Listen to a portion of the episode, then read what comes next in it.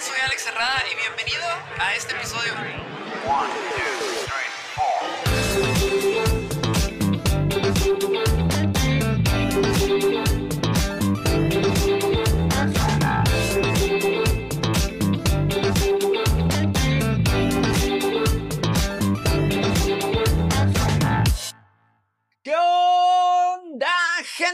Persona, persona común aquí hablándoles de cosas comunes. En este podcast quiero darte la bienvenida a Cuéntamelo por mensaje. Si es la primera vez que estás escuchando este podcast o estás en YouTube, claramente, también estoy en Spotify, pero pues am, creo que vas a ver esto más en YouTube. Y no hay video todavía. Yo sé que no hay video, ya ando viendo para, ver, para lo del video pronto. Pronto, ahí les voy a poner la noticia de cuando ya vaya a haber podcast con video. Pero si tú estás viendo esto por primera vez, quiero decirte que esto se trata de mí como psicólogo dando mi opinión al respecto sobre algo que me quieras contar por mensaje. Así es, la dinámica es simple. Puedes meterte a la descripción y ya vas a encontrar mi Instagram. O de todos modos, aquí en el video te aparece varias veces mi Instagram. O de todos modos, en los comentarios te voy a poner mi Instagram. Entonces, la idea es que tú me agregues a Instagram y me envíes un mensaje contándome todo. Todo. O sea, tú me vas a poner, oye, ¿sabes qué? Tengo tantos años. Eh, soy o me considero o mi preferencia sexual, eso es- depende del tema, pero que si lo único que pido es, tengo tantos años y esto es mi historia. Y empieza a contar lo que te ha pasado y ya conforme lo que te ha pasado, pues yo lo voy a leer aquí en el podcast, tú me vas a dar tu autorización enviándome este mensaje, tú me das tu autorización para poder compartirlo, lo leo y después doy mi opinión. Eso es todo. Y para los que ya tienen rato aquí, muchas gracias por seguir con estos podcasts. ¿eh? Poco a poco voy viendo que cada vez son más las reproducciones. Gracias, de verdad, muchas gracias por darse estos de 15 a 25 minutos que hago este podcast. Lo, para mí es valioso porque pues tenemos cosas que hacer durante el día y que le dediques 25 minutos de tu día a esto. Wow, wow, de verdad quedo encantado, de verdad te, lo agradezco mucho y también te agradezco más si lo compartes, le das like a este contenido, además de las reacciones, claramente. Pero bueno, de verdad espero que se lo estén pasando chido, si no se lo están pasando tan chido, eh, pues es normal, es normal, no todo el tiempo pueden andar, podemos andar de buenas, podemos andar con cosas felices. Va a haber momentos donde vamos a estar tristes, va a haber momentos, va, a haber momentos donde vamos a estar felices, vamos a, va a haber momentos donde vamos a estar enojados, todo, todo esto se los digo en los podcasts. Vívanlas, vivan esas emociones, están ahí para enseñarnos cosas. De verdad, parece que no, pero están ahí por una razón y nos están enseñando algo a nosotros como personas comunes. ¿Qué dijeron? Ya me quedé callado. No, ok, es que se me había apagado el celular para poder leer esta pequeña historia. Entonces, vamos a comenzar, ¿les parece? Vamos a comenzar para no hacerlo más largo. Como pudieron ver ahí en el título del video, es- dice no sé qué hacer, no sé cómo expresar mis emociones. Y la historia dice. Hola persona común, te relato un poco de mi tiempo, te relato un poco de mi tiempo asistiendo a terapia. Ok, te relato un poco de mi tiempo asistiendo a terapia. Perdón, mis abuelos yo. A principios de este año tuve una ruptura con mi novia de ya varios años. Ningún, sin ningún tipo de explicación, solo un ya no siento lo mismo por ti, ya no quiero saber de ti y que te vaya bonito. Siempre he sido una persona que no demuestra sus emociones, sentimientos o procura no hacerlo. En su defecto, suelo expresar solo lo necesario, lo que yo considere. Esto fue un reclamo constante por parte de mi pareja durante el inicio de la relación, luego como que lo fue aceptando entre comillas. Aunque de vez en cuando me decía que era muy seco y que debería expresar más. Durante unos días me cuestioné el, i- el si ir o no a terapia. Ya tenía varios años cuestionándome en ir, pero siempre me daba alguna excusa. Después de casi un mes de la ruptura decidí asistir a terapia, dado que ante mi falta de trato con mis propias emociones, sentimientos, y aunque sí me dolía por lo que estaba pasando, tenía la sensación de que no me podía quebrar bien. Tengo alrededor de cinco meses asistiendo a terapia y he confirmado algunas cosas que ya hace varios años vienen rondándome por la mente. Por ejemplo, siendo algo obvio por lo mencionado antes, el hecho de que de manera consciente o inconsciente siempre trato de suprimir mis emociones, sentimientos y tener un comportamiento que denomine estándar. Es decir, mantenerme en un estado neutral de manera que ni expresaba mucho ni expresaba poco, aunque esto último no muy, no muy efecto dado que mayormente siempre trato de no expresar emoción, sentimiento alguno. También resalto el hecho de que resultó que busco cargar con la gente de mi alrededor, familiares, amistades, etc.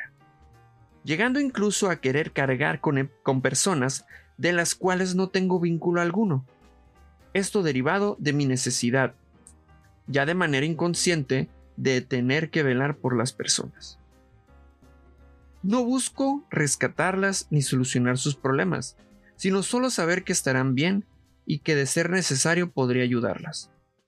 Esto resaltó de mi cuestionamiento de considerar mi interacción con terceros siempre molesta e innecesaria, que según yo es un comportamiento que tengo que querer, que tengo por querer esquivar el cargar con más personas. Hasta el momento han resaltado esas dos cosas, el tener que siempre velar por los que me rodean y el siempre querer permanecer estoico ante cualquier situación. El terapeuta me mencionó que por las pláticas que hemos tenido he expresado que aún conservo esa parte que quiere sentir y expresarse, que aún y cuando predomina mi parte seria y controlada, entre comillas, todavía está presente ese lado expresivo. Hace unas semanas regresé con mi novia, sinceramente espero que la relación vaya mejor y que pueda desarrollar ese lado emocional sentimental. Sin más y dándote el consentimiento expreso, para así lo quieras compartir en tu podcast. Te mando un cordial saludo y el deseo de que logres transmitir tu conocimiento a través de tus redes sociales. Muchas gracias por los bonitos sentimientos y por ese, ese saludo. Un saludote también para ti y un abrazo fuerte. Ah, mira,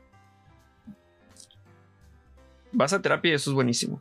Que empieces ya a detectar y ya con el terapeuta hayas confirmado que hay unas cosas que te rondaban por tu mente. Eso suele dar seguridad en uno mismo y tranquilidad también. Fíjate, me parece curioso porque dices esta parte, me voy a concentrar porque dices que son dos cosas. La primera es que no buscas rescatar a, las personas ni ayudarles, solamente quieres saber si están bien. Y luego dices que eh, de ser necesario podrías ayudarlas. Ahí yo encuentro una incongruencia.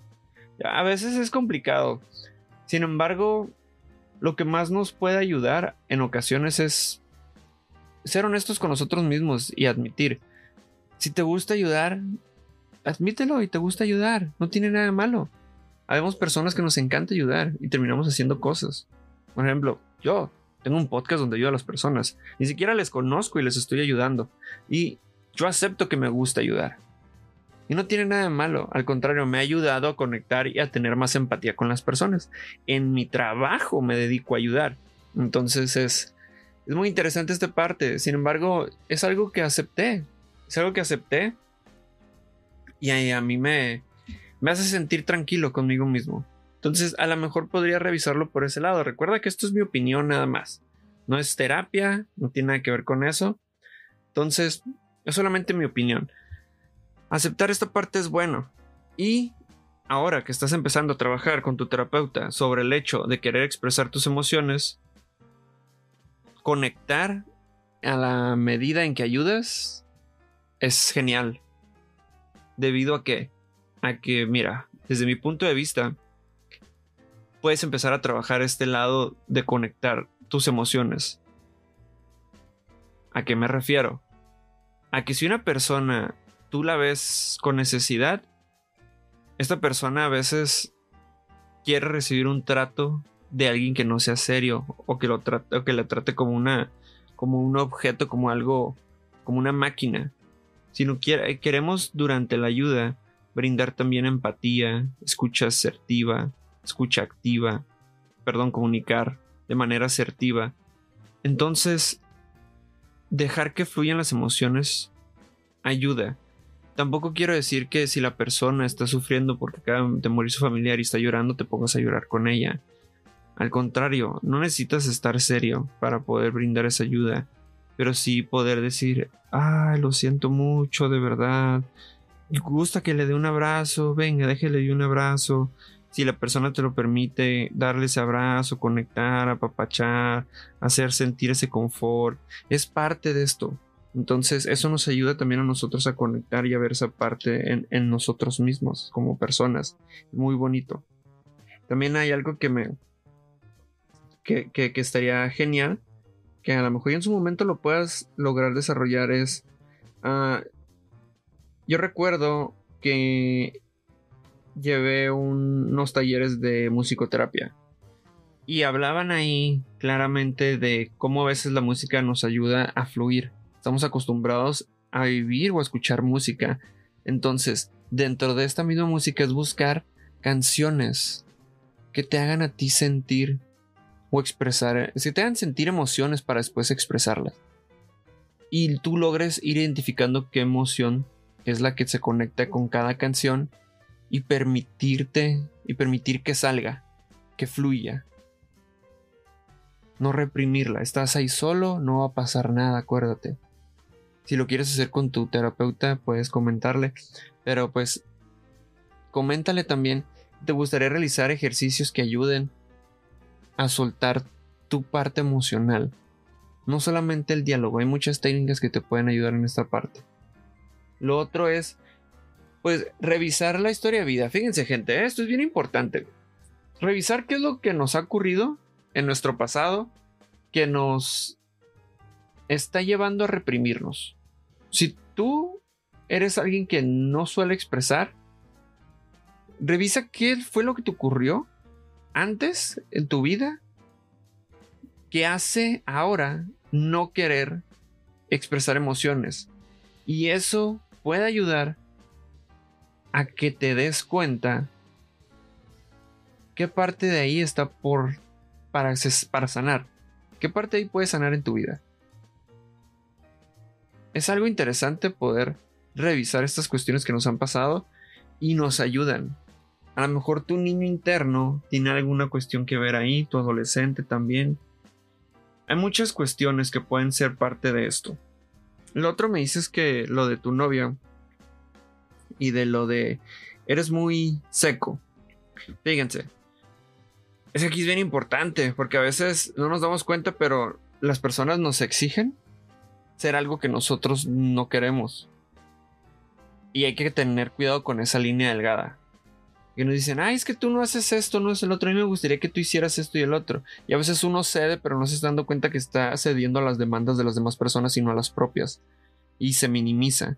Uno mismo empieza a minimizar nuestras sus propias decisiones y empezamos a caer en, este círculo. Entonces es importante revisar bien esa parte, decir, bueno, es cierto, mira, eh, yo no le expreso nada y es algo con lo que yo me he dado cuenta que llevo rato batallando. Ah, voy a cambiar. Ahí es válido, pienso yo. Que decir, bueno, es válido, voy a trabajar en mí para que mi pareja se sienta más cómoda y vea que puedo expresar mejor mis emociones, sus sentimientos, ¿ok? Es totalmente válido, pero porque tú ya lo sabes y tú ya lo, reconoces. Entonces, es esta parte de saber diferenciar entre cuando alguien me demanda algo porque esa persona quiere sentirse cómoda y a mí me hace sentir incómodo y no me hace sentir cómodo esta parte del cambio o ver y revisar y decir, ¿sabes qué? Sí, yo sí requiero este cambio porque no solo me afecta con mi pareja, también me afecta con las demás personas. Entonces, bien importante y puede ayudar. Pero de verdad, o sea, el, el paso que diste de ir a terapia, eso se me hace genial. Es un paso complicado de hacer te lo digo porque yo también les comparto desde mi experiencia. Yo le sacaba al terapeuta y al psicólogo, pero como no tiene una idea, le huía y decía, no, yo puedo solo, yo puedo solo. Y pues llegó un día donde no pude solo. Y acudí pedí ayuda, que no tiene nada de malo pedir ayuda. Nada de malo, de verdad. Y yo te quiero felicitar por esta parte, de haber aceptado que algo está pasándote en tu vida y que tomaste esa decisión de generar un cambio en ti. porque al parecer es algo que te afecta en otras partes. Entonces, felicidades, de verdad felicidades por este, por este cambio. Esto de regresar con tu expareja, espero que les resulte. No les digo, o sea, yo no soy fan de regresar, pero esa es mi opinión de, de respecto a mi persona, ¿ok? Yo no soy fan de regresar con mis exparejas. Por algo terminamos, por algunas cosas.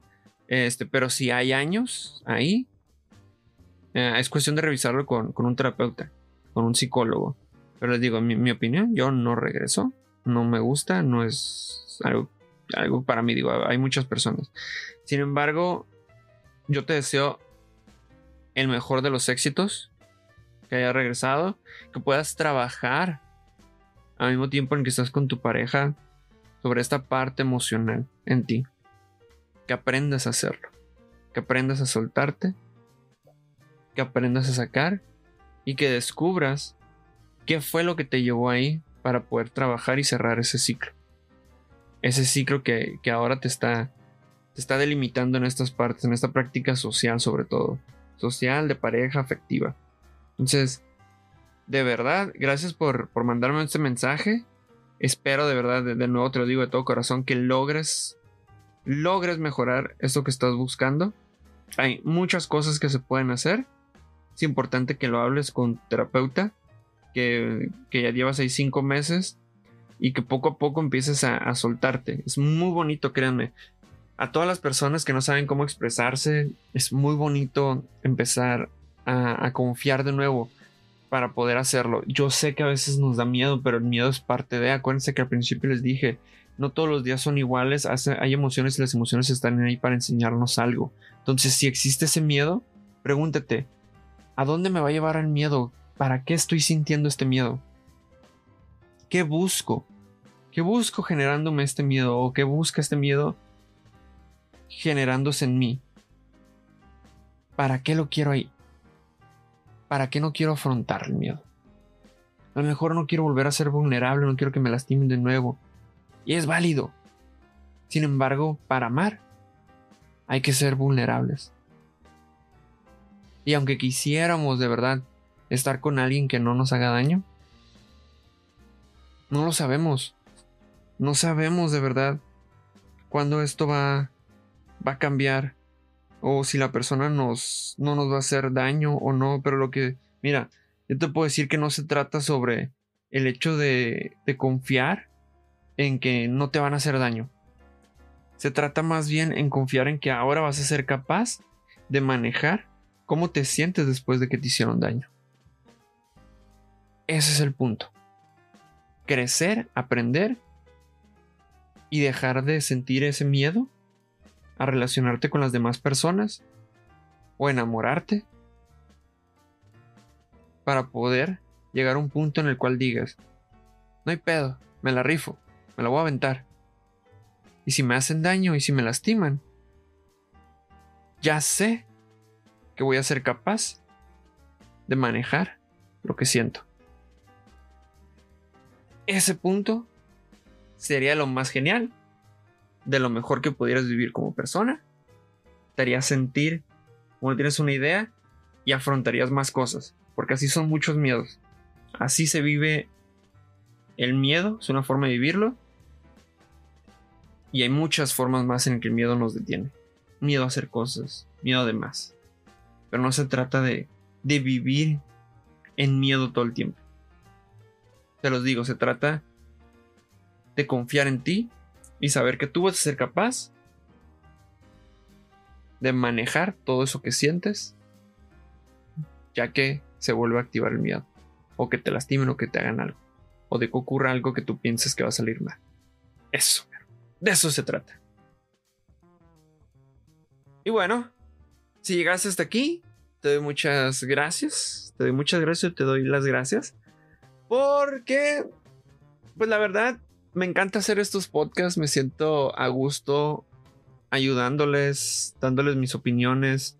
Es bonito saber que ustedes les gusta escuchar lo que yo pienso me encuentro ahorita en ese momento donde digo, wow, o sea, hay gente que le gusta escuchar mi opinión. Y es agradable, la verdad, es agradable. De verdad, gracias por el tiempo que se dan de escuchar estos podcasts. Ya sé, y todos los lunes sale, sale uno nuevo. A ella les dije hay contenido para más. Y si a ti te interesa saber la opinión, pues escríbeme. Mándamelo por mensaje. Así tal cual. Deseo que te la pases muy bien. Que tengas unos días excelentes. Que aquellas cosas por las cuales em, te estás sintiendo mal pasen pronto. Y aprendas de todas tus emociones. Cuídate. Hasta la próxima. Chao.